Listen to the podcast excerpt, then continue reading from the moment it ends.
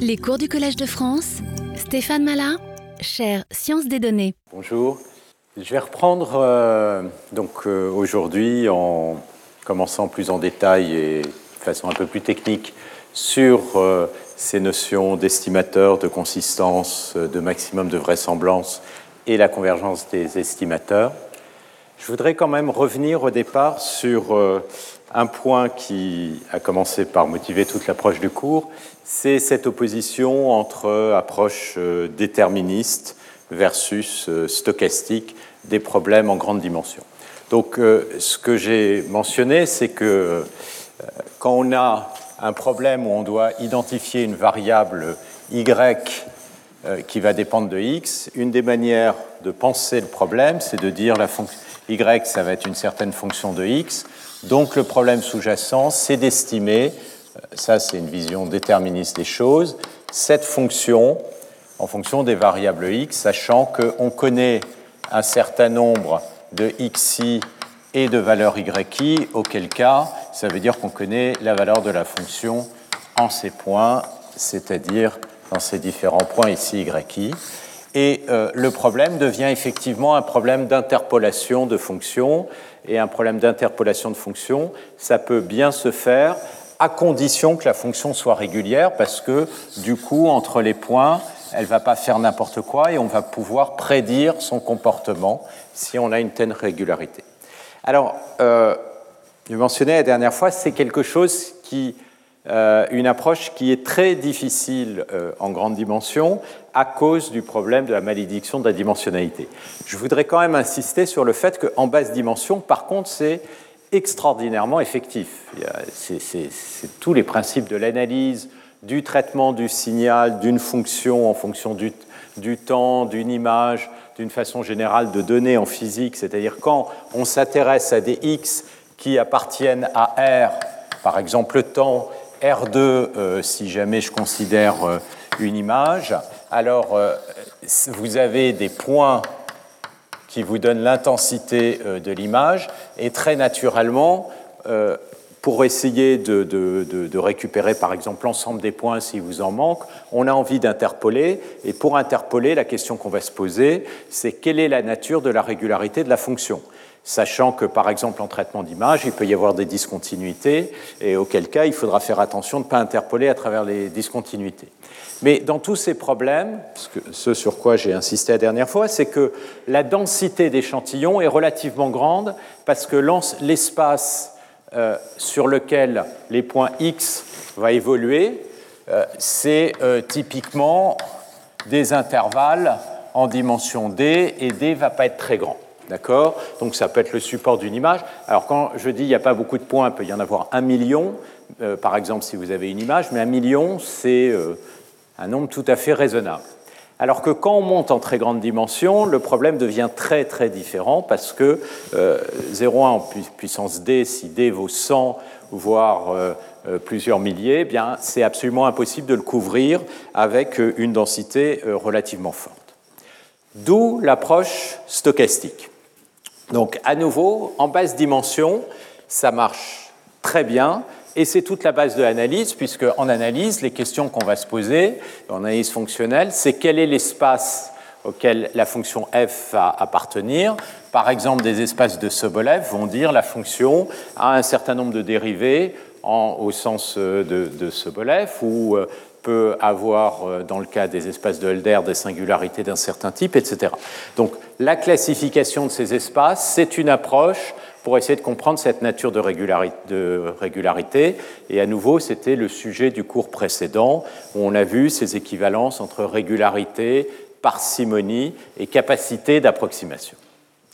Donc en grande dimension, la grosse différence, c'est qu'on est en grande dimension, et il y a une chose qui joue en notre faveur, c'est le fait que le x, il ne va pas se balader partout dans l'espace en grande dimension. Si vous pensez à un problème de classification d'images, alors il faut faire attention, dans ce cas-là, c'est euh, dans le cas du traitement d'image où je parlais x comme étant la position du pixel, f c'était l'image. Si on regarde un problème euh, de classification, à ce moment-là, l'image c'est x, et f de x, si on pense en termes déterministes, ce serait la fonction qui, à l'image, associe son label, par exemple chien, chat, ou, le contenu euh, diagnostic euh, médical, etc. Donc, la chose qui est importante ici, c'est que quand x est en grande dimension, eh bien, très souvent, les, euh, les points x vont se regrouper dans des sous-ensembles de l'espace dans sa totalité. Et donc, on ne va pas avoir à essentiellement évaluer la fonction f partout.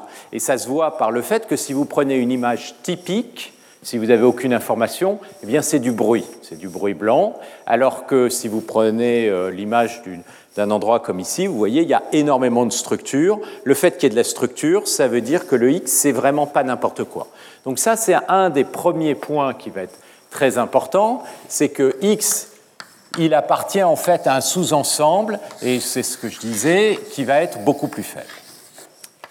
Et puis, il y a une deuxième chose, c'est que la fonction f, maintenant, on va plutôt la voir d'un point de vue probabiliste comme étant euh, la fonction qui va nous permettre d'identifier y. Et ce qu'on va faire, c'est plutôt regarder la probabilité de y sachant x qu'on veut euh, maximiser.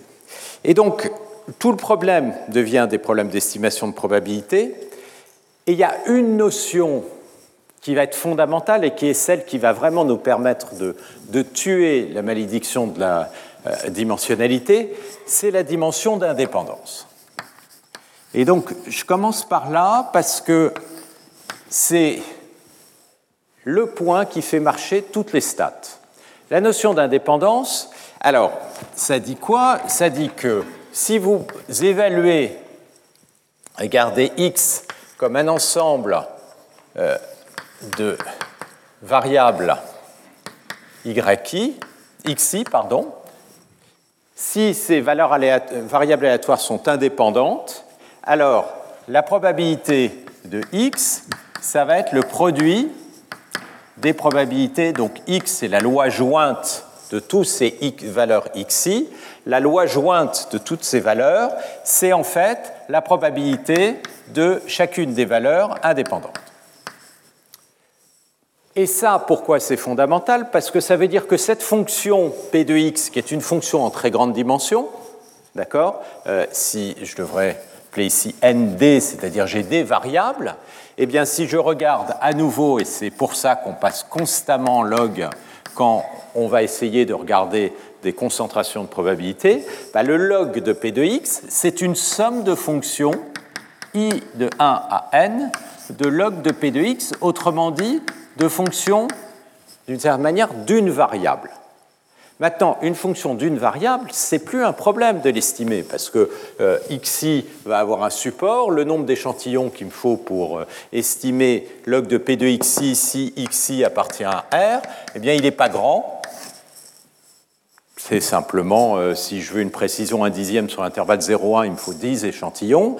Et donc, ce n'est pas un problème d'estimer chacune de ces fonctions, et donc cette fonction en grande dimension. Donc, le point fondamental, c'est qu'en sous-jacent, finalement, si je devais revenir sur le problème avec une vision déterministe, c'est qu'on est en train de dire, bah, en fait, la fonction f de x, de toutes ces variables, à nouveau, alors ici, x, euh, dans ce cadre-là, c'est un vecteur x indice, euh, je dirais, i. Bah, on est dans le cas particulier où cette fonction, en fait, elle peut s'écrire comme une somme de fonctions des variables du vecteur x. Et alors, il est évident que si jamais je suis dans ce cas qui est beaucoup plus simple, qui est qu'en fait c'est une fonction, une somme de fonctions d'une variable, le problème de la malédiction de la dimensionnalité va complètement disparaître, puisque je n'ai plus qu'à estimer des fonctions d'une variable.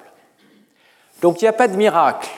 il n'y a pas de miracle au sens où pourquoi est-ce qu'on va y arriver quand on prend ce point de vue euh, stochastique? C'est parce qu'en sous-jacent, on va faire des hypothèses d'indépendance. Et quand on fait des hypothèses d'indépendance, en fait, ça revient à dire que la fonction qu'on estime est très structurée, c'est un produit, autrement dit, en tout cas la densité de probabilité, autrement dit, le log est une somme, autrement dit, c'est pas n'importe quelle fonction dans mon espace fonctionnel, c'est une fonction très très particulière. Donc, Pourquoi je vous dis ça? C'est parce que, évidemment, tous les résultats que je vais vous donner, on va commencer par là, qui sont les résultats de base de statistiques, eh bien, sont des résultats qui sont basés sur le fait que j'ai des échantillons qui sont indépendants, et donc du coup, ma densité de proba va satisfaire ça. Le gros du travail, quand on va se retrouver sur des vrais problèmes, et j'en mentionnerai euh, aujourd'hui, où on va essayer de définir des densités de probabilité en grande dimension, ça va être d'essayer de trouver cette indépendance.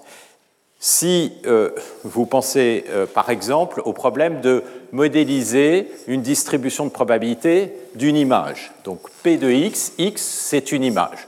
Par exemple, pensez à une image de texture, donc par exemple le bois que vous avez euh, juste par terre, et vous voulez régénérer des images de texture comme ça. Ça veut dire que les xi ici, ce sont les différents pixels de l'image. Mais les différents pixels de l'image, ils ne sont pas indépendants. Parce que si vous prenez deux points de l'image qui sont très proches, même s'il s'agit du bois, eh bien, il y a toutes les chances pour que euh, les intensités soient très corrélées. Il est possible que si les deux points soient relativement loin, les intensités deviennent beaucoup moins corrélées, voire avec un peu de chance indépendantes. Mais donc, il va falloir essayer de la trouver, cette indépendance. Et cette indépendance, ou des formes plus faibles d'indépendance, comme des notions de, décorrélation ou des notions sur des ordres supérieurs. Mais c'est ça l'idée.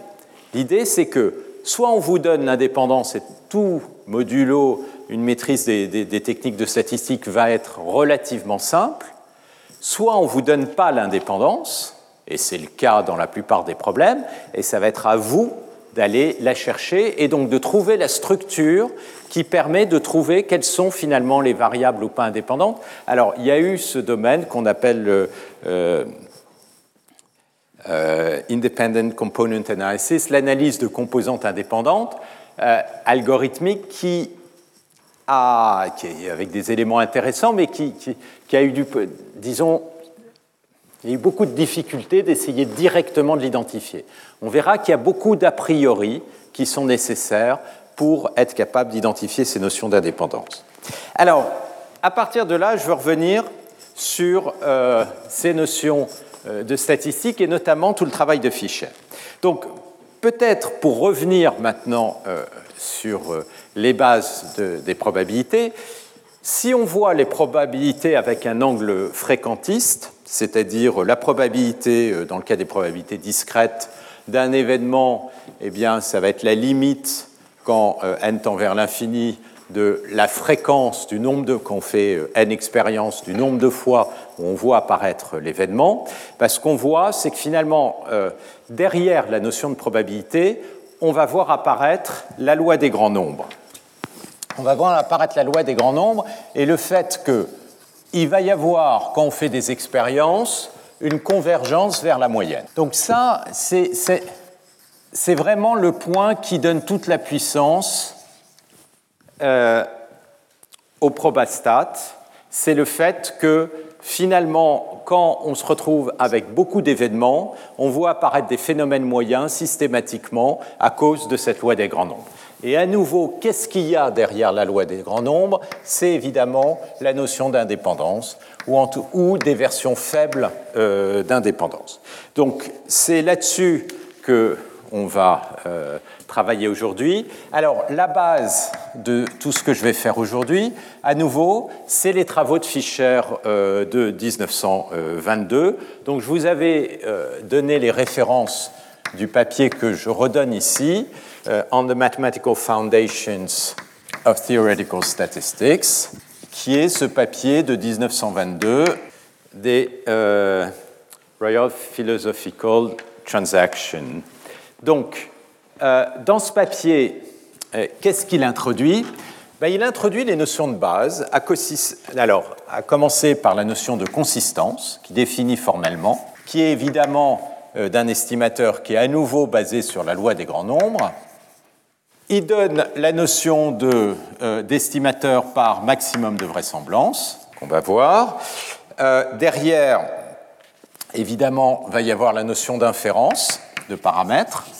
Donc ça, la notion d'inférence de paramètres, c'est une idée qui évidemment existait bien avant, puisque c'était très présent en, en, statistique. Et puis la notion d'information, d'information de Fischer, qui va donner une forme de limite de ce qu'on peut faire sur la capacité d'estimation à travers les bornes de Kramer-Rao. Alors, je vais un peu dévier en cours de route de, la présentation euh, un peu standard de, ces, euh, de ces, notions en déviant vers la, grande dimension euh, pour essayer de, montrer à quel point ces notions sont pas aussi simples qu'elles pourraient paraître quand on les présente. Et notamment, une des choses qu'on va voir, c'est que derrière tout ça, il y a quelque chose de très important, c'est l'optimisation. Et on peut regarder ces problèmes de deux points de vue, d'un point de vue statistique ou du point de vue de l'optimisation. Et vous m'excuserez avant que je me casse la figure. Euh, on va arriver aux mêmes outils, et notamment à la notion de Hessien, de la vraisemblance, qui va permettre de contrôler la convergence et qui va aussi permettre de contrôler, d'un point de vue statistique, la précision des estimateurs, et c'est exactement ce que nous dit l'information de Fischer. Donc ça, c'est ce qu'on va euh, voir en même temps. Alors, je vais commencer évidemment par la loi des grands nombres, et donc on va considérer une famille euh, de variables aléatoires xn, et puis ce qui va nous intéresser, c'est la convergence vers x quand n tend vers l'infini. Donc il y a deux euh, forme de convergence. Il y a une forme de convergence forte, euh, presque partout, euh, qui a été introduite par Kolmogorov. Donc, cette convergence forte, elle dit que xn converge presque partout vers x quand n tend vers l'infini, et donc que la probabilité qu'on ait une convergence presque sûre, presque en tout point, presque pour tout événement, elle est égale à 1 quand n tend vers l'infini. Donc là, c'est une condition forte au sens où toutes les euh, valeurs de xn vont finir par converger euh, vers x avec une probabilité 1.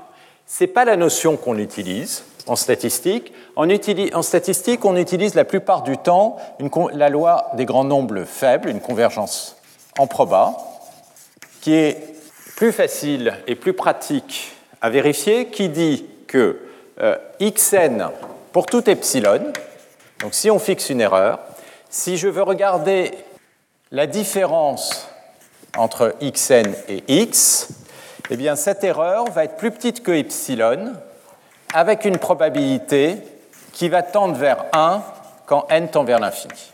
Donc ça veut dire que la probabilité d'avoir une erreur petite mais fixée, c'est un événement très rare et un événement dont la probabilité va tendre vers, vers euh, zéro. Donc ça, c'est cette notion de convergence faible donc la loi des grands nombres faibles qu'on va utiliser euh, pratiquement euh, tout le temps. Alors, la loi des grands nombres faibles, pour être valide, en fait, elle a besoin d'une hypothèse qui est très faible, qui est simplement l'existence d'une moyenne. Donc, ça, c'est le théorème euh, qui est important, qui dit que si on a, donc ça, ce qu'on va regarder, c'est la convergence de moyenne. Quand on fait une moyenne, donc on prend des variables aléatoires xn, et toutes ces variables aléatoires ici, donc là je ne vais pas regarder la convergence de chacune des variables aléatoires, mais la convergence de leur moyenne, et à nouveau on fait l'hypothèse d'indépendance, donc j'écrirai systématiquement IID, ça veut dire elles sont identiquement distribuées, donc chacune de ces variables aléatoires a la même proba, et ce qui est beaucoup plus fort comme euh, propriété, elles sont indépendantes, donc la probabilité jointe, c'est le produit des probabilités. Donc si j'ai des variables aléatoires qui sont comme ceci, ID, et qui ont même espérance, donc l'espérance des xn, donc elles ont même distribution, donc même moyenne, je vais supposer que cette moyenne, elle est finie, alors ça c'est suffisant pour, si je définis la moyenne xn, donc j'ai mes variables aléatoires, alors là c'est pas très malin, j'ai pris, euh, je vais les appeler xi, pardon, et j'ai appelé xi, c'est mes variables aléatoires xi, et xn, c'est la moyenne de n de ces variables aléatoires. Si je prends cette euh, moyenne, elle va converger vers mu en proba. Donc j'écrirai comme ceci à convergence en proba quand n tend vers l'infini. Alors, ce résultat, il est plus technique à démontrer et pas très utile tel quel en stats, parce que donc, tout ce dont on impose, c'est que euh, la variable soit intégrable au sens de, de Lebesgue, leur moyenne existe, mais ça nous dit absolument rien sur la vitesse de convergence. Donc ce qu'on va démontrer, c'est un cas qui est un peu plus contraint, qui est beaucoup plus facile et beaucoup plus pratique. Euh, c'est le cas où la variance existe. Donc je vais aussi imposer que les espérances des xi carrés sont finies. D'accord? Et donc la variance, si on impose cette condition en plus, évidemment le résultat reste toujours vrai. Simplement, si on impose cette condition en plus, on va avoir une vitesse de convergence. Et c'est ça qui va être important quand on va avoir des estimateurs. Donc autrement dit, si je regarde la variance, donc je vous rappelle, la variance c'est l'espérance des xi moins leur moyenne au carré. Autrement dit, c'est l'espérance de xi au carré moins l'espérance de xi, elle est mise au carré. Et donc ça, c'est fini. Donc, on va démontrer le théorème sous cette hypothèse, et ce théorème, c'est une simple conséquence euh, du fait que quand on a des variables aléatoires indépendantes, eh bien, leur variance va tendre vers zéro si on les moyenne. Alors, si je regarde, je vais écrire sigma carré de xn, ceci, la variance de la moyenne. Comme les variables aléatoires sont toutes indépendantes, je vous laisse vérifier que ça, ça va être tout simplement la variance de chacune des variables aléatoires divisée par n. Ça, c'est quelque chose de base. Quand on additionne des variables aléatoires, on prend la moyenne de variables aléatoires indépendantes. Comme les espérances des produits croisés, quand on soustrait les moyennes, vont être zéro, il va rester que les termes diagonaux, et on va avoir un 1 sur n qui va apparaître. D'accord?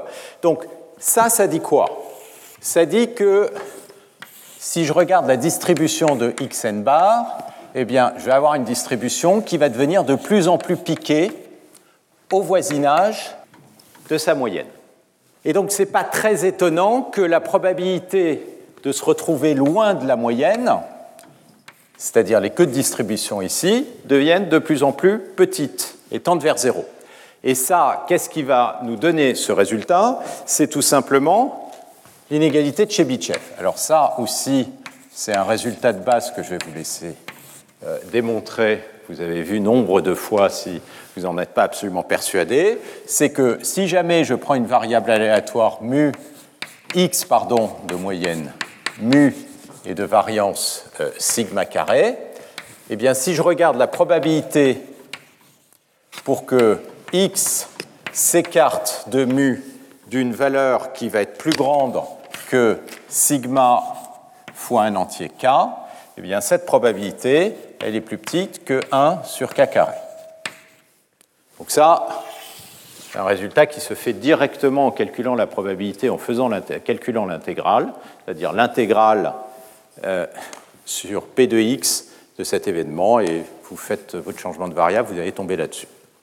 Donc du coup, qu'est-ce qui se passe si euh, on regarde la moyenne de variables aléatoires indépendantes Eh bien, la probabilité pour que xn bar s'écarte de la moyenne ici qui va être mu, plus que epsilon.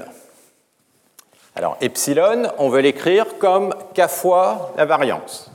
La variance, c'est combien? C'est sigma carré sur n. Donc le k, ça va être quoi? Le k, ça va être epsilon n sur sigma carré. Si je fais le produit, j'ai bien epsilon.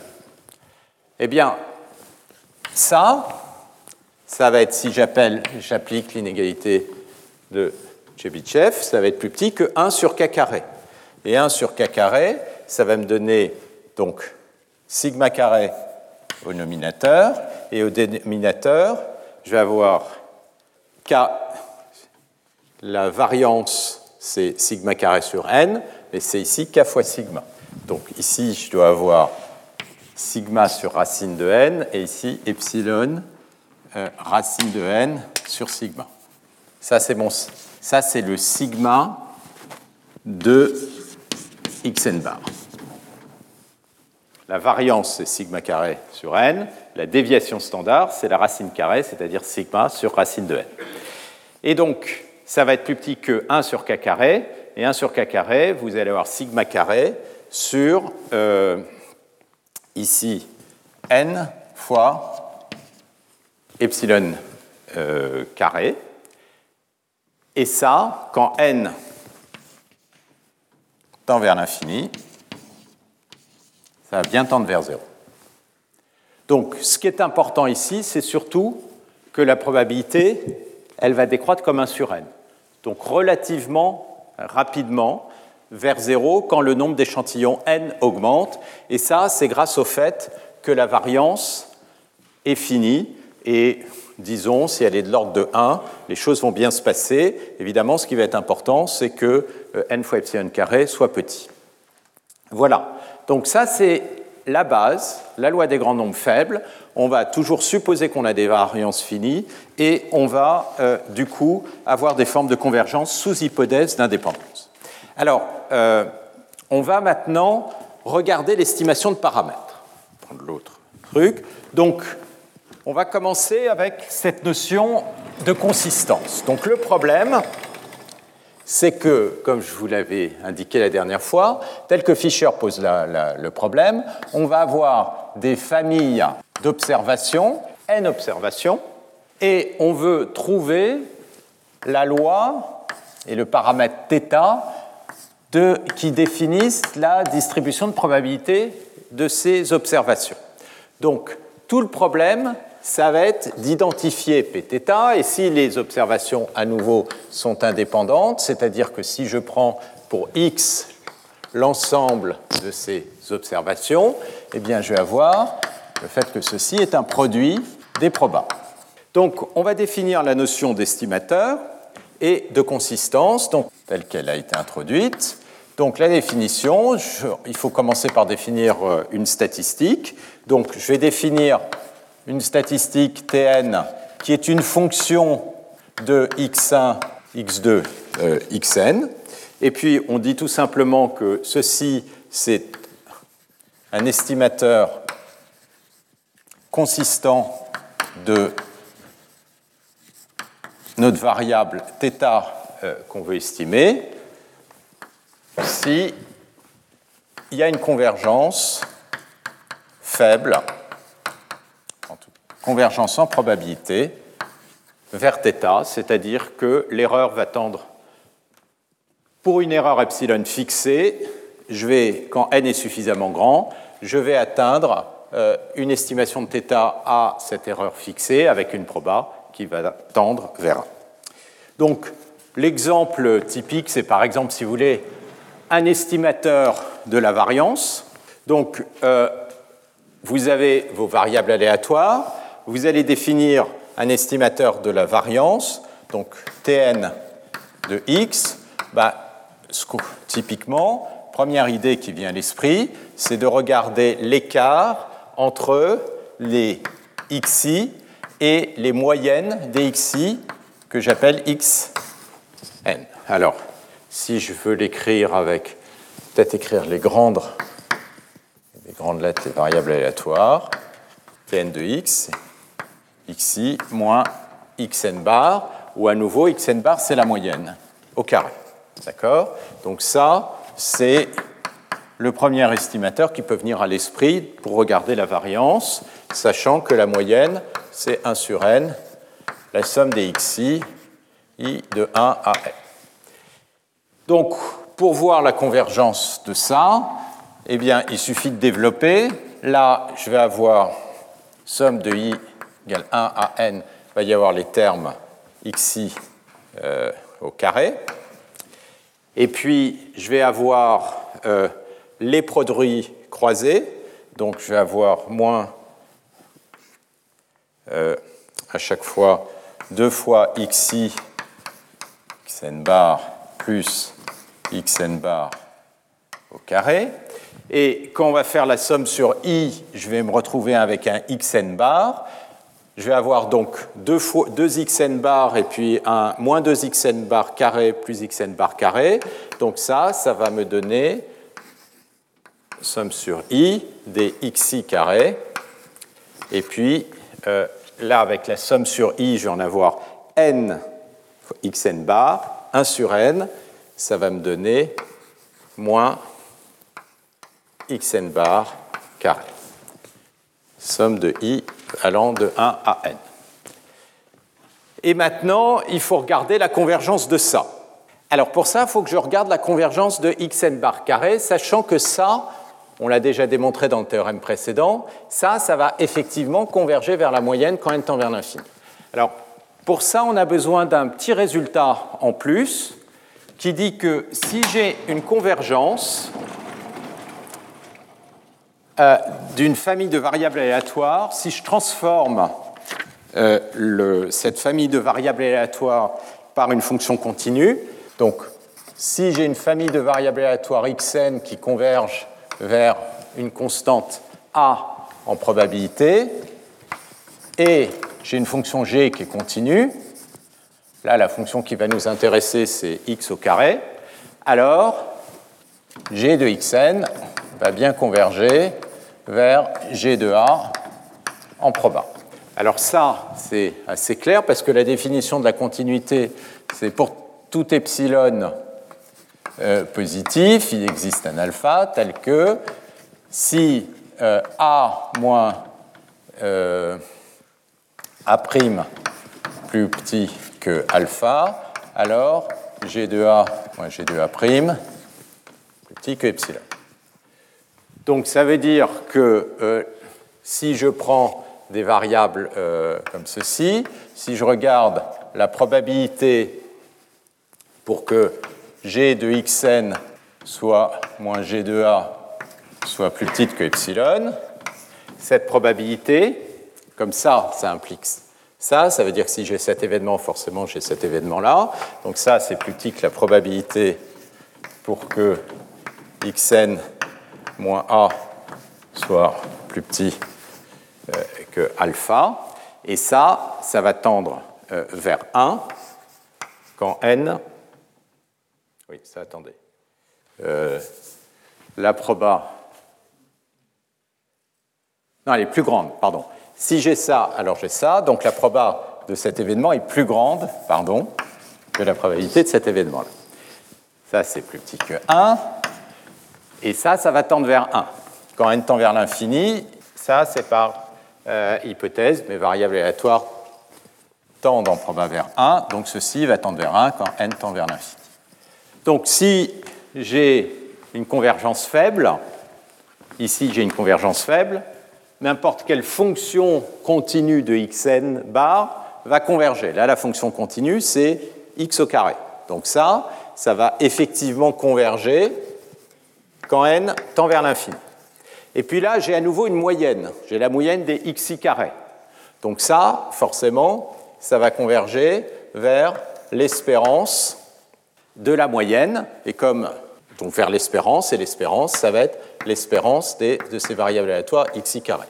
Et donc je vais avoir que tout ça, ça va converger ceci, moins mu carré.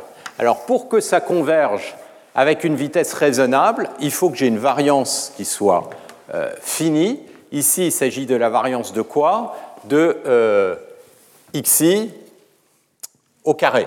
Parce que ça, ça va bien converger, parce que euh, les xn ont une variance, mais il faut appliquer la loi des grands nombres à xi au carré, et donc il faut donc que les x au carré aient une variance finie, et donc ce que typiquement on va avoir besoin d'imposer, c'est que les espérances à la puissance 4 soit fini, et si ceci est vrai, alors on a une convergence en 1 sur n.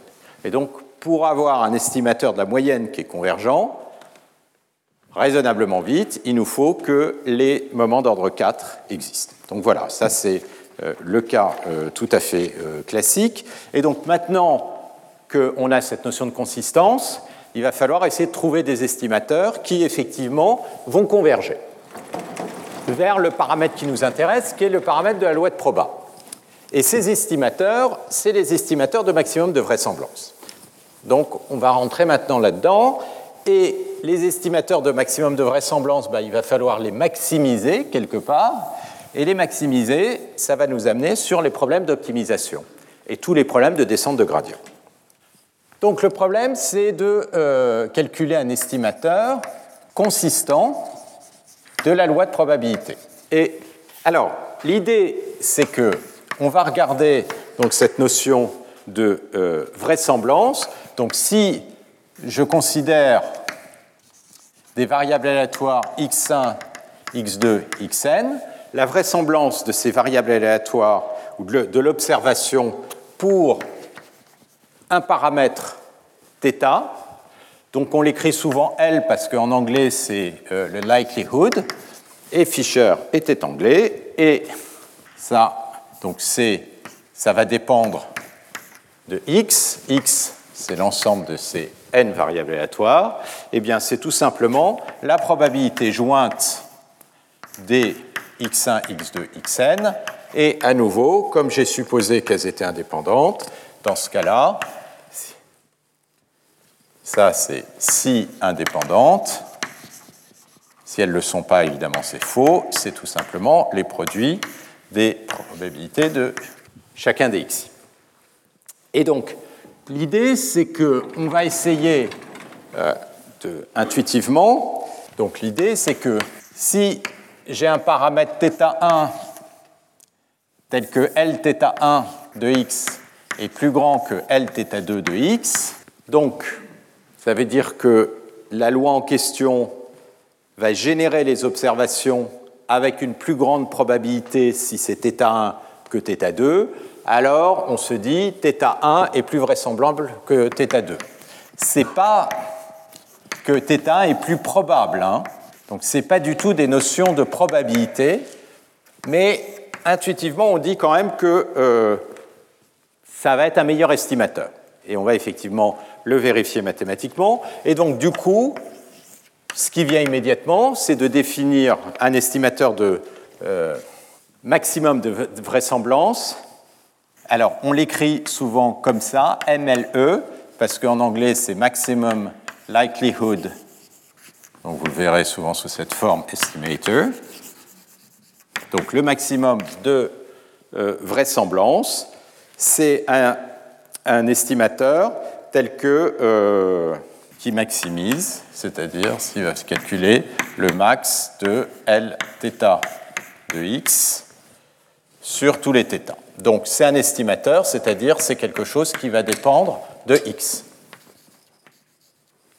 C'est une statistique qui dépend de x. Pour chaque x, je vais avoir un, nouveau, euh, un nouvel estimateur de mes variables.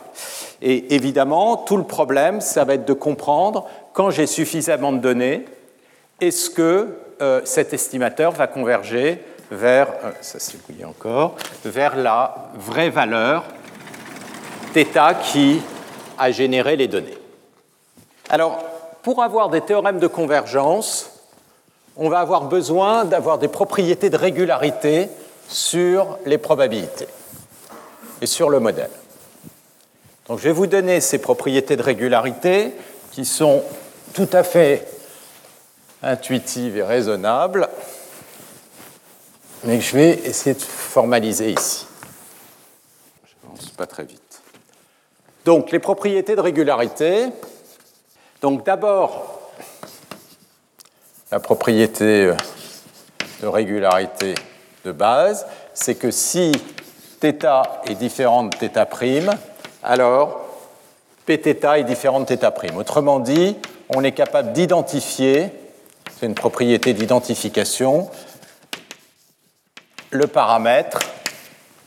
Si deux paramètres donnent la même loi de probabilité, évidemment, on ne peut pas les distinguer. Donc ça, c'est assez naturel.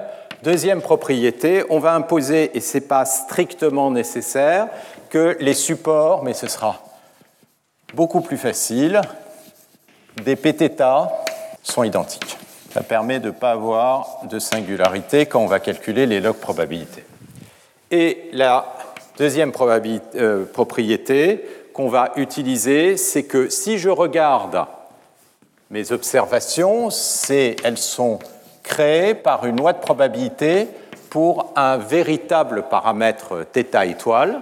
Et on va supposer que θ étoile, qui est le paramètre qu'on veut estimer, appartient, donc les θ, ils vont appartenir à un ensemble de paramètres, disons que j'appelle euh, oméga. Je vais supposer que θ étoile est à l'intérieur de oméga. Ça, c'est parce que je vais me balader autour de θ étoile, et pour pouvoir me balader autour, il faut que le point sur lequel je veux converger euh, soit bien à l'intérieur de l'ensemble des paramètres pour lesquels je puisse calculer ces distributions de probabilité. Alors, le premier résultat qui est important, ça, disons, cristallise l'intuition de la notion de vraisemblance qui dit que si j'ai donc deux paramètres, θ1, θ2, si l'un est plus vraisemblable que l'autre, alors normalement euh, le paramètre en question est, disons, meilleur pour faire l'estimation. Alors, ça, c'est le premier théorème que je vais euh, euh, démontrer. Donc, je vais considérer θ étoile, c'est le paramètre de la distribution des données. Et alors, dans ce cas-là, si je regarde la probabilité pour que la... Euh, si je regarde n'importe quel θ qui est différent de θ étoile, si je regarde la probabilité pour que le likelihood de θ étoile pour un x soit plus grande que la probabilité du likelihood de pour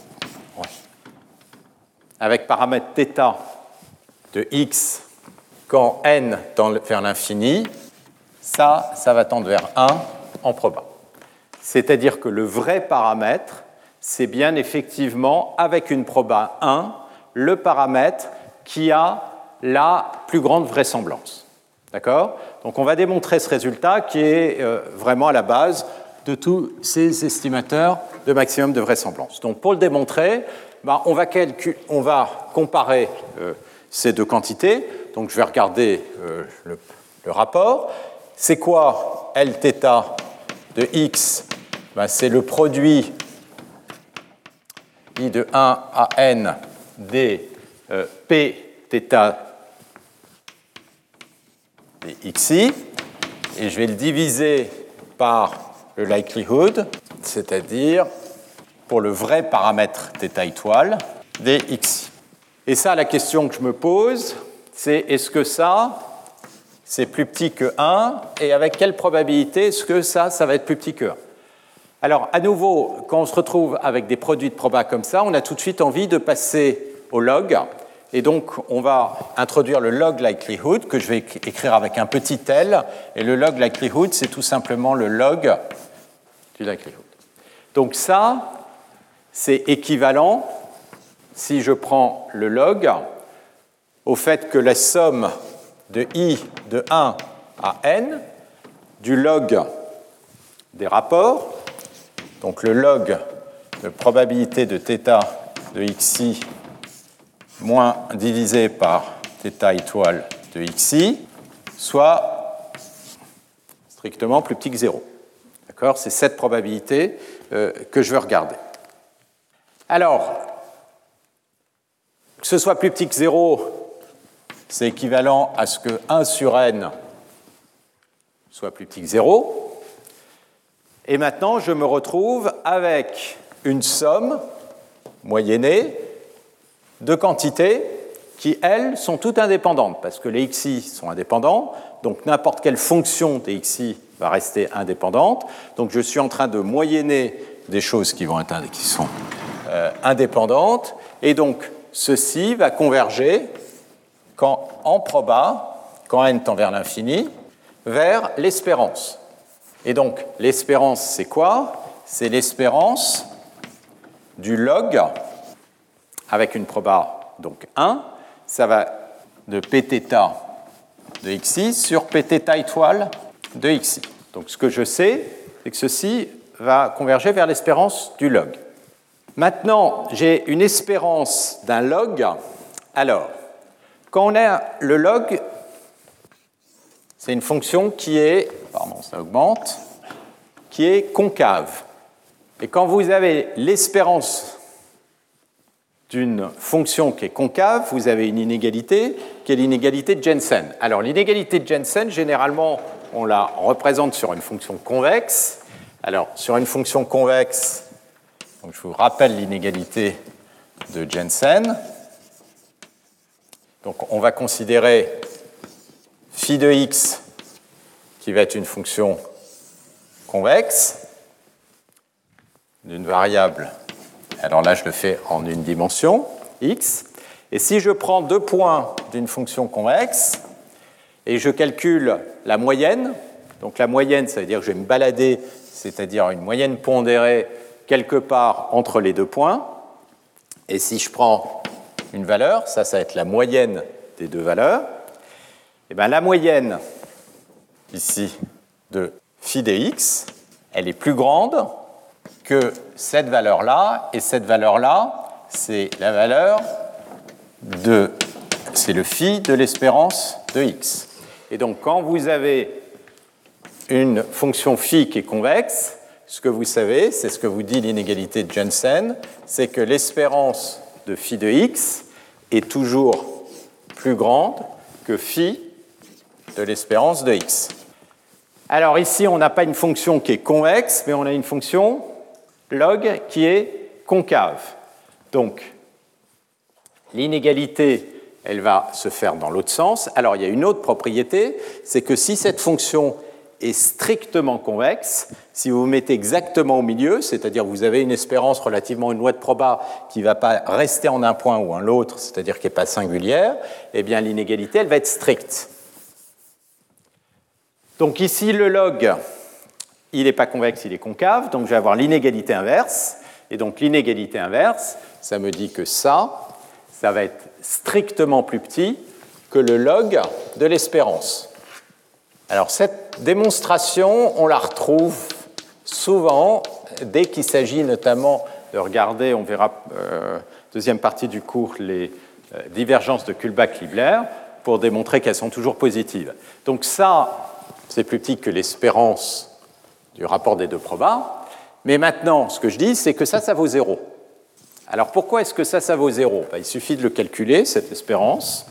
Donc l'espérance, l'espérance de Pθ de xi divisé par Pθ étoile de xi. Ben, comme Pθ, comme les xi sont distribués selon la distribution de probabilité Pθ, c'est l'intégrale de Pθ de x divisé par PTTA étoile de x fois pθ étoile de x, puisque j'intègre la quantité dont je veux calculer la moyenne contre la, c'est x ici, densité de proba, et ça, ça se simplifie, mais comme pθ, c'est une loi de proba elle-même, son intégrale vaut 1, donc ceci vaut 1.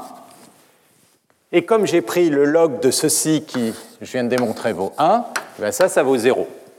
Donc, qu'est-ce que je viens de démontrer?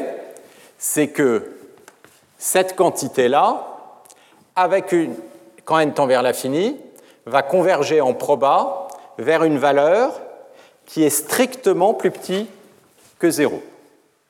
Alors, ça me dit donc que cette quantité-là va donc... Euh, alors, ce qui me reste à démontrer, c'est que la proba qu'il y ait cette inégalité soit strictement plus petite que 0 et va tendre vers, vers 1. C'est-à-dire qu'il faut faire attention, il y a juste une dernière petite précaution à prendre. Je vais la prendre euh, ici la démonstration, c'est que là, j'ai une convergence en proba, je n'ai pas une convergence presque sûre. Donc, ce que je sais, c'est que pour une erreur epsilon donnée, la probabilité va tendre vers 1. Et ce que je sais, c'est que la valeur vers laquelle ici, si je l'appelle mu, cette valeur, je vais converger, cette valeur mu, elle est strictement plus petite que 0. Donc qu'est-ce que je vais faire? Je vais prendre un epsilon. Dès que mon epsilon est plus petit que mu sur 2, ce que je sais, c'est que je vais converger si j'appelle euh, ces quantités-là, euh, qui sont ici des xn. Enfin, mais xn, ce que je sais, convergence en proba, c'est que des xn, ils vont converger vers mu, et la probabilité pour que ça se soit plus petit que epsilon, ça, ça va tendre vers 1 quand n tend vers l'infini. Et donc, dès que je prends mu plus petit que mu sur 2, comme mu est négatif, je vais converger dans cet intervalle, donc je suis garanti d'être plus petit que 0, avec une proba qui tend vers 1. Donc je suis garanti que ceci va être strictement plus petit que 0 avec une proba qui tend vers 1. Donc je suis garanti que ceci est strictement plus petit avec, euh, que 1 avec une proba qui tend vers 0, et donc j'ai bien le résultat. Donc ce résultat, il est important parce que c'est lui qui justifie tout le principe du maximum likelihood, et on va voir que euh, dans les cas les plus simples où le maximum likelihood, c'est-à-dire cet estimateur est défini de façon unique, ça va garantir une propriété de consistance, autrement dit de convergence vers le vrai paramètre. Mais alors, avant de faire ça, je voudrais qu'on prenne des exemples, et je vais prendre des exemples au départ un peu simples, et puis ensuite je vais vous montrer des exemples en grande dimension pour montrer que tout ça est euh, pas complètement trivial, c'est-à-dire que, ce n'est pas qu'un simple petit exercice de, stats. Donc, on va, euh, donc le, ce qu'on va essayer maintenant de faire, c'est de maximiser le likelihood, autrement dit le log likelihood, sur θ. Donc, il y a une notion qui va être importante, c'est la notion de score, parce que maximiser ça, ça va vouloir dire qu'on va essayer d'annuler la dérivée. Et ça, la dérivée, c'est ce qu'on appelle le score. Et si on a un maximum likelihood, à ce moment-là, on sait que la dérivée par rapport à θ, ça, ça doit être égal à 0. OK. Alors, je vais commencer avec pour voir des estimateurs classiques de maximum likelihood et pour que vous retrouviez un peu vos billes sur des euh, estimateurs simples, on va prendre quelques exemples très simples d'abord en une dimension. Donc en une dimension, vous pouvez prendre par exemple la distribution de Laplace. Alors la distribution de Laplace, c'est une distribution qui va être piquée avec une décroissance exponentielle autour de la moyenne. Donc, euh, je vais avoir une moyenne ici qui est le paramètre de euh, ma distribution. Donc, Pθ de euh, x, c'est un demi de l'exponentielle de x moins θ. Donc, j'ai une distribution à décroissance exponentielle autour du paramètre θ qui, a priori, est inconnu. Donc, ce que je voudrais, c'est identifier ce paramètre donc pour ça, ben, je vais regarder le likelihood, Lθ, c'est-à-dire le log de P de x, de Pθ pardon, de x. Et donc euh, là, j'ai une seule variable. Si j'ai n variables, c'est-à-dire x, c'est une famille de probas, et donc je vais avoir un produit des probas, donc le log c'est la somme. Là, euh, donc si x c'est les x1, x2, xn, la probabilité jointe, je vais avoir log de 2 et puis j'en ai n, donc je vais avoir n fois log de 2. Et puis ensuite, je vais avoir les logs de cette exponentielle. Ça va me donner la somme sur i des xi moins θ. Maintenant, je vais regarder la dérivée pour voir où euh, la dérivée s'annule. Et la dérivée de ceci par rapport à θ, bah, le premier terme, euh, disparaît. Et le deuxième terme, ça, ça va me donner un signe, la dérivée de la valeur absolue, des xi moins θ, ça va être somme sur i des signes des xi moins θ. Ça vaut 1 quand c'est négatif et plus 1 quand c'est positif. Et ça, je voudrais regarder le point où ça, ça vaut 0. Ça veut dire quoi Ça veut dire que vous avez vos différents xi qui vont tomber en différents endroits, et vous devez placer la valeur θ. Ben, pour que ça vaille 0, il, faut qu'il y ait autant de xi moins θ négatif que de xi moins θ positif. Ça veut donc dire que x θ doit être au milieu. Autrement dit, c'est le médian. Donc ça veut dire que θ, chapeau, qui annule ceci, ça doit être un point médian des. Donc c'est ce qu'on appelle un estimateur robuste, c'est l'estimateur de maximum de vraisemblance d'une moyenne, mais non pas d'une loi gaussienne, mais ici d'une loi de Laplace, c'est-à-dire qu'il y a une forme de décroissance euh, comme ceci. Alors là, vous avez un résultat qui va être différent de si vous prenez une loi gaussienne. Si vous avez au contraire, donc ça, c'est le médian, c'est. Alors, je vais d'abord introduire dans le cas gaussien. Dans le cas gaussien, c'est le cas où votre probabilité Pθ de x, c'est une gaussienne, donc vous avez un facteur de renormalisation, et puis vous avez donc votre loi gaussienne qui a une décroissance exponentielle, mais quadratique. Donc e puissance moins x moins θ carré, et puis là je suppose que la variance elle est fixée, je vais la mettre à 1, comme ça ce sera plus facile. Et mon problème, c'est d'estimer le θ. Donc ici, le log likelihood, ça va être donc la somme sur i de 1 à n des logs des pθ de xi. Et puis donc, euh, comme je vais vouloir, donc là je vais avoir à nouveau euh, ma constante, c'est-à-dire n, n fois log de racine de 2pi. Et puis je vais avoir le terme qui m'intéresse euh, vraiment, c'est-à-dire somme des xi moins θ carré sur 2, i de 1 à n. Vous faites la dérivée, la likelihood, ben vous allez avoir la dérivée par rapport euh, à θ qui doit s'annuler. Je vais avoir moins somme des, le 2 se simplifie avec le 2 au-dessous, des xi moins θ, i de 1 à n, égale 0.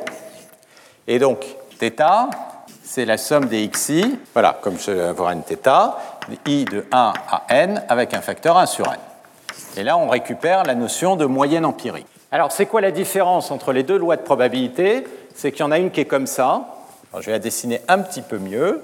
Et puis, il y en a une autre, c'est la, gaussienne, elle est comme ça. Alors, c'est étrange parce que dans les deux cas, grosso modo, c'est la moyenne qu'il faut identifier. On obtient deux formules très différentes. Que quelqu'un a une intuition de pourquoi ici on a un médian et pourquoi ici, en fait, c'est une moyenne. Et pourquoi c'est lié à ces idées de euh, statistiques robustes. Alors, vous dites, le problème, il est là. On peut éviter le problème là. Pas de pioche. Le problème, il est plutôt là. Ouais, c'est une histoire de queue de distribution. Qu'est-ce qui se passe avec la distribution de la place? Elle a une distribution beaucoup plus lente. Donc vous pouvez avoir des outliers. Et les outliers, c'est-à-dire des, valeurs qui sont très loin de θ qui peuvent apparaître. Ils risquent en plus de ne pas apparaître souvent.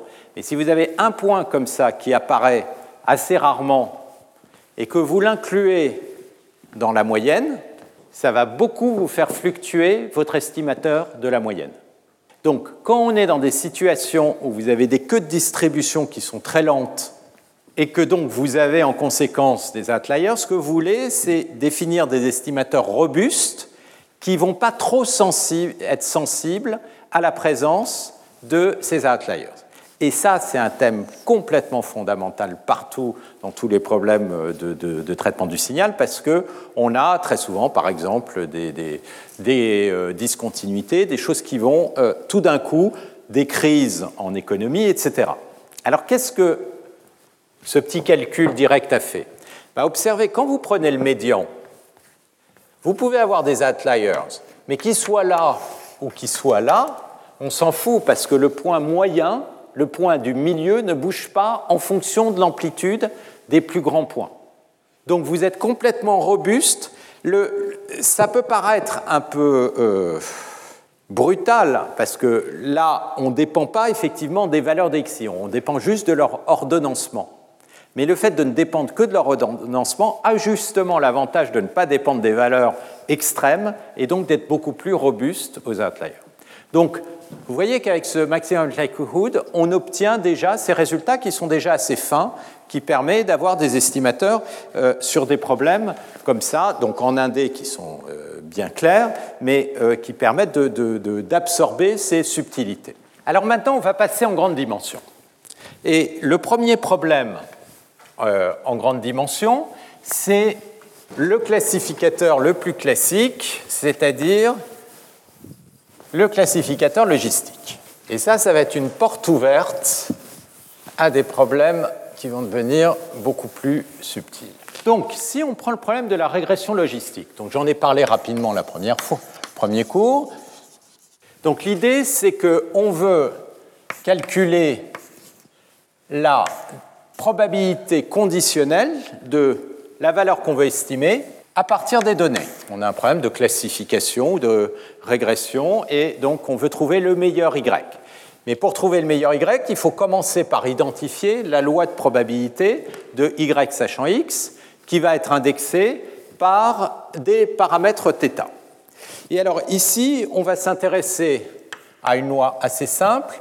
On va imposer la famille de probabilités, c'est tout simplement le produit scalaire entre x, et un vecteur θ qui dépend de y, divisé par un facteur de renormalisation. Et ce facteur de renormalisation, ça va être donc la somme de toutes les possibilités pour que ceci s'intègre à 1, c'est-à-dire la somme sur tous les y' des e puissance scalaire avec y. Donc ça, c'est ce qui peut s'écrire, créer aussi comme un softmax, comme j'avais déjà dit, de euh, ce produit scalaire entre x et un vecteur θ qui dépend de y. Donc, ce que ça veut dire, c'est qu'en fait, dans l'espace dont x appartient à, c'est un vecteur de grande dimension, on, on va essayer de regarder les différents clusters d'une certaine manière qui correspondent aux différentes classes ça, c'est, disons, euh, la classe 1, la classe 2, la classe 3, etc. Et comment on fait pour l'identifier? Eh bien, on essaye de définir des vecteurs qui vont être alignés avec ces euh, classes, et ces vecteurs, c'est les θ de y. Donc là, ça va être θ1, θ2, θ3, θ4. Et effectivement, si vous avez un x qui est là-dedans, eh ben, le produit scalaire entre le x et ce vecteur va être beaucoup plus grand ici parce que ce que je suis en train de faire, je suis en train de diviser mon espace en quadrants. Alors je vais le faire avec une autre couleur. Et euh, je classifie à partir de cette division de mon espace. Donc ça, c'est la division que ce classificateur va faire. Il va dire tout ce qu'il y a là-dedans, ça va être 1, parce que qu'est-ce que je vais faire? Je vais maximiser la probabilité. Et donc, ce que je vais faire, c'est que je vais maximiser ce produit scalaire. Et ça, ça va bien m'identifier, si on est dans un cas comme ça, les différentes classes. Donc ça, c'est le principe du euh, classification maximum likelihood.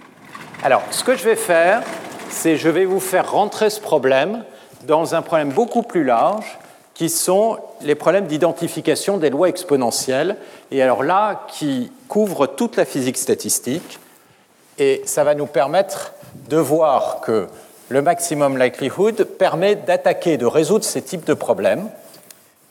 Et pourquoi, au fond, c'est à la base de toute la physique statistique, en tout cas revue d'une façon un peu différente.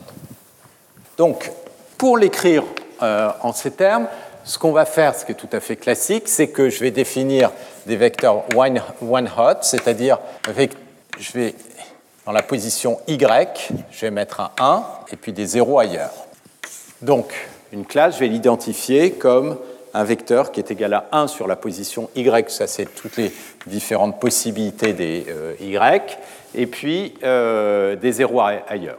Et ça, ça va me permettre, donc je vais prendre tous les vecteurs θY et je vais les écrire sous forme d'une grande matrice. Donc ça, c'est l'ensemble des colonnes de tous les Y, c'est ma grande matrice. Maintenant, cette grande matrice qui est l'ensemble de tous ces vecteurs, c'est l'ensemble des paramètres qu'il va falloir identifier dans le problème. Le classificateur, évidemment, le but, c'est d'identifier les différents vecteurs.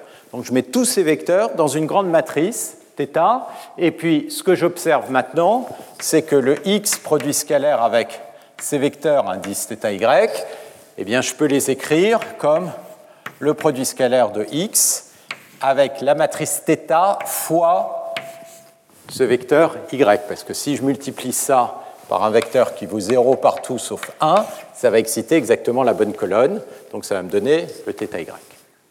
Alors, pourquoi je l'écris comme ça? À nouveau pour arriver à une formulation beaucoup plus générique euh, du problème, puis ça c'est fait de façon euh, tout à fait classique. Alors, une autre petite propriété. Quand vous avez une matrice, je vais l'écrire en général, vous avez une matrice A, je fais un produit scalaire.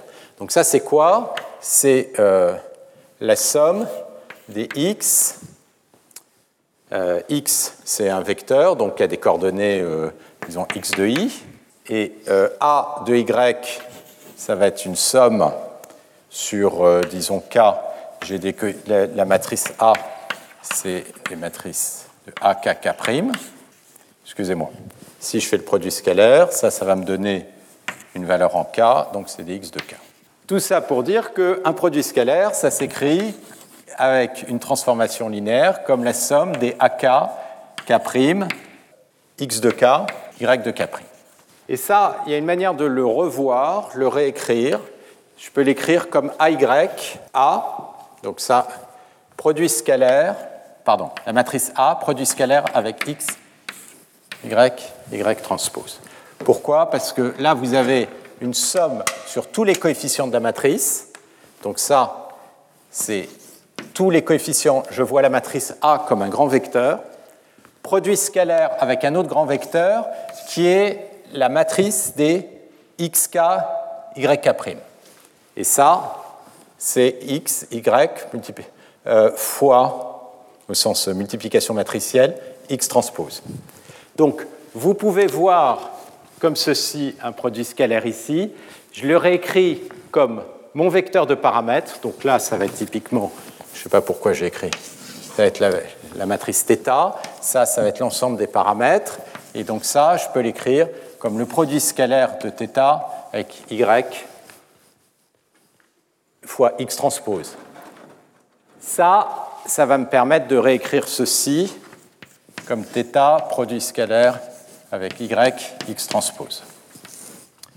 Donc, la loi de proba qu'on va regarder ici, dans le cas euh, du maximum de vraisemblance, Cette loi de proba, c'est en fait un E puissance θ produit scalaire avec y x transpose divisé par un coefficient qui n'est autre qu'un coefficient de renormalisation que je vais écrire zθ. Et la propriété très importante de cette loi de proba, c'est que c'est une exponentielle on a le paramètre, mais l'exponentielle, c'est une fonction linéaire des paramètres. C'est-à-dire c'est un produit scalaire entre les paramètres et quelque chose d'autre, qui est, ici, je m'intéresse à une proba de y, donc c'est une certaine fonction de y qui va dépendre de x. Et le facteur de normalisation ici va aussi dépendre de x. Ça, c'est quelque chose d'important parce que c'est ça qui va tout simplifier. Les lois exponentielles, c'est des lois où les paramètres apparaissent dans les exponentielles sous forme linéaire, fois quelque chose d'éventuellement non linéaire, mais ça, on va voir, ça ne va pas être un problème. Donc, comment on résout ensuite, en pratique, euh, euh, cette problématique de classification? Eh bien, on calcule le log likelihood, la vraisemblance, et puis on va ensuite maximiser la vraisemblance et donc essayer. Donc, j'ai le log Lθ, donc c'est la somme sur i des logs. C'est des choses que vous avez tous sans doute déjà vues, que je vous réécris dans ce contexte. Hein. Log des θi, et puis donc ici, on va avoir la somme sur i, le log de Pθ, ben, ça va me faire apparaître mon θ produit scalaire avec yi fois xi transpose. Et puis, je vais avoir moins le log de la constante de euh, normalisation. Et la constante de normalisation, ben, je l'avais écrit euh, au-dessus, c'est la somme sur euh, tous les y' de E puissance θ y' produit scalaire avec xi transpose. Donc voilà la quantité qu'il faut minimiser, qui, le, le premier terme, il n'est pas très compliqué. La somme sur i, je peux le, euh, mettre en facteur, c'est produit scalaire somme sur i. Donc on voit qu'il y a un produit scalaire entre le θ et une corrélation entre les index des classes et les données. Et puis il y a ce terme qui est plus compliqué, qui est le facteur de normalisation, mais qui est très important. Et donc maintenant, ce qu'il me faut, c'est maximiser ça. Et c'est là qu'on arrive sur les gros problèmes d'apprentissage, c'est-à-dire sur les problèmes d'optimisation. Alors comment on fait ça?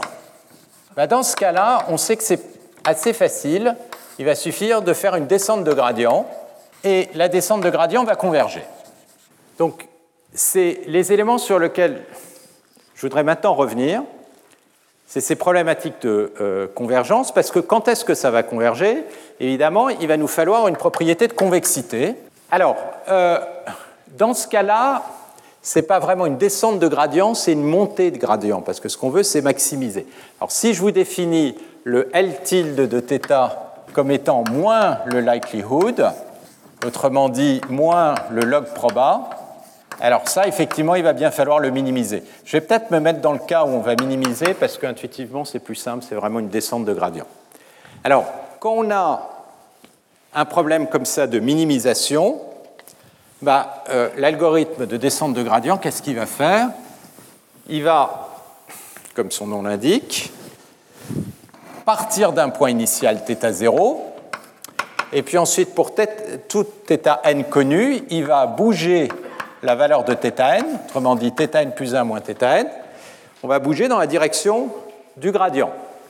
Donc ça, c'est un algorithme que vous connaissez bien, et donc on va bouger dans la direction de gradient. Donc les gradients, je vais les écrire comme ceci.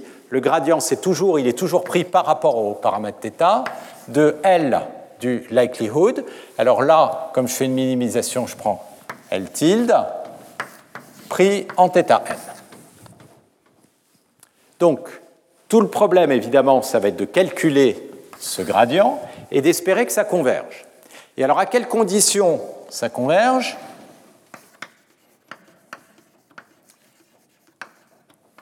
Si je suis convexe, donc évidemment, ce qu'il faut absolument éviter, c'est ce genre de situation et de se retrouver en descendant coincé dans un minima local. Ça, ça ne va pas arriver si je suis dans une situation comme ceci, où je suis convexe. Convexité, ça veut dire quoi? Ça veut dire que le Hessien, donc je vais calculer la dérivée seconde, le Hessien de L de θ, L tilde ici de θ en l'occurrence, donc qu'est-ce que c'est? C'est toute la matrice des dérivées secondes par rapport à chacun des paramètres. J'ai une grande matrice de paramètres, Ici, c'était la matrice de tous les vecteurs que je vais identifier. Et qu'est-ce qu'il faut? Ça, c'est une matrice symétrique. Quand vous avez une matrice symétrique, vous pouvez la diagonaliser. Et on va dire que la matrice, elle est positive, et on l'écrira comme ceci, si toutes les valeurs propres sont positives. Et si le Hessien est positif, en indé, ça veut dire si la dérivée seconde est positive, et on a bien à ce moment-là une fonction dont la dérivée va augmenter, donc une fonction qui est convexe. En plus grande dimension, une fonction est convexe si le hessien est positif. Quelle est la condition Et on va euh, terminer pratiquement là-dessus en posant la problématique pour la suite. Quelle est la condition pour que tout ça converge? Eh bien, vous avez un théorème qu'on a déjà vu ici, que vous connaissez tous, donc je vais vous le rappeler. Ce qu'il faut, c'est que le pas du gradient soit plus petit que l'inverse de la plus grande valeur propre. Alors, peut-être pour juste bien comprendre ça, ça c'est ce qu'on appelle un schéma d'ordre 1, où l'epsilon c'est une variable fixée. Idéalement, ce qu'on aimerait, c'est avoir le meilleur epsilon, de manière à faire le meilleur incrément, de manière à euh, minimiser le plus possible. Ce serait quoi l'idéal? L'idéal, ce serait ce qu'on obtiendrait avec un schéma du second ordre. Et on peut le calculer, ça peut se faire avec un développement de Taylor, je vais vous le faire ici, mais l'optimum, c'est de prendre pour epsilon fois ceci, une trans... En fait, excusez-moi, je vais carrément prendre un pas optimal, c'est-à-dire on prend le hessien qu'on inverse, l'inverse du hessien euh, que j'ai écrit de Lθ, donc ça c'est une matrice que j'applique au gradient, ça, ça me donne le pas optimum. Donc, le pas optimum, la manière de bouger de façon optimale, c'est-à-dire dans le cas où je serais carrément quadratique et de tomber directement là-dessus à partir de ça, je vous laisse le vérifier. Le mouvement optimum, il est donné par le gradient fois l'inverse du hessien. Si on est au premier ordre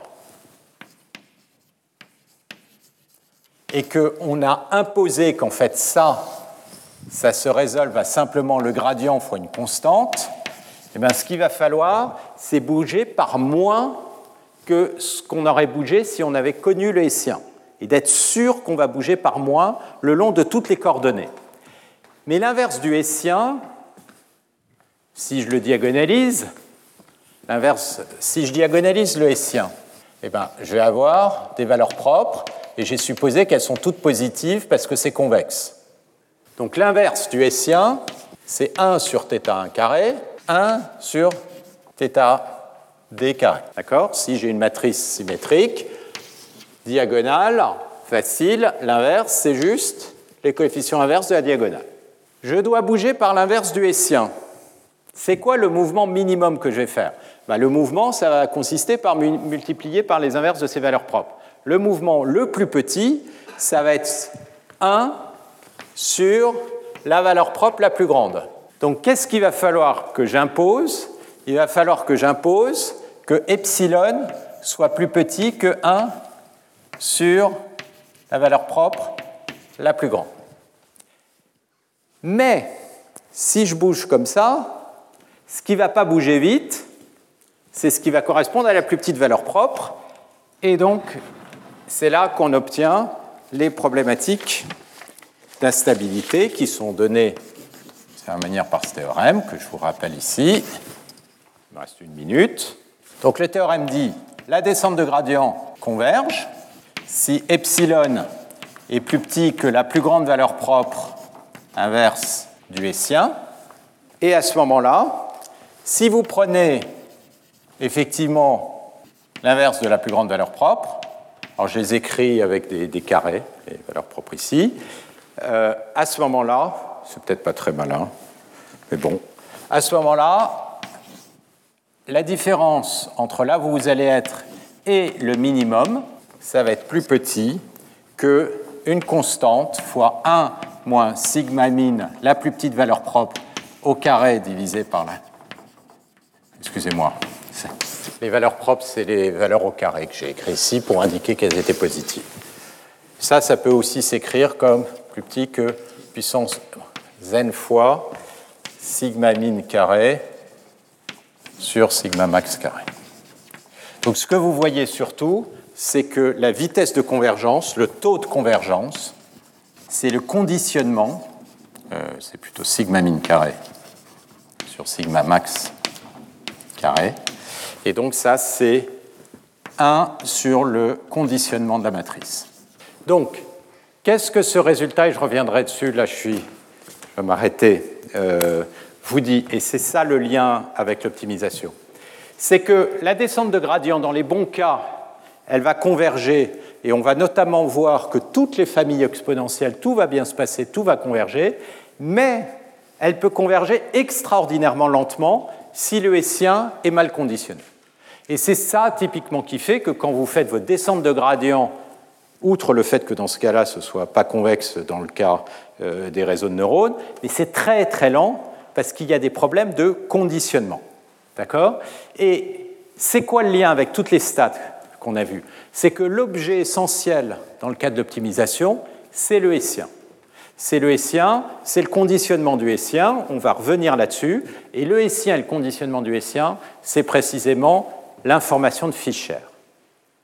C'est-à-dire, c'est ce qui va définir les propriétés statistiques de votre estimateur. Et là, vous voyez que vous avez ces deux domaines qui se retrouvent, les stats et l'optimisation.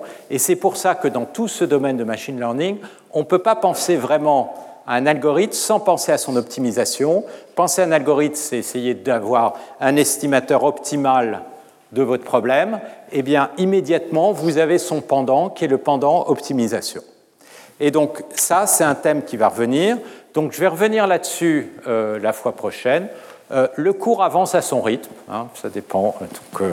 Euh, et donc la fois prochaine, qu'est-ce qu'on va voir? On va voir à la fois ces aspects de convergence fois loi exponentielle. On verra que c'est vraiment effectivement la base de toute la physique statistique. Et puis on attaquera la démonstration de la convergence des estimateurs et peut-être de l'information de Fischer.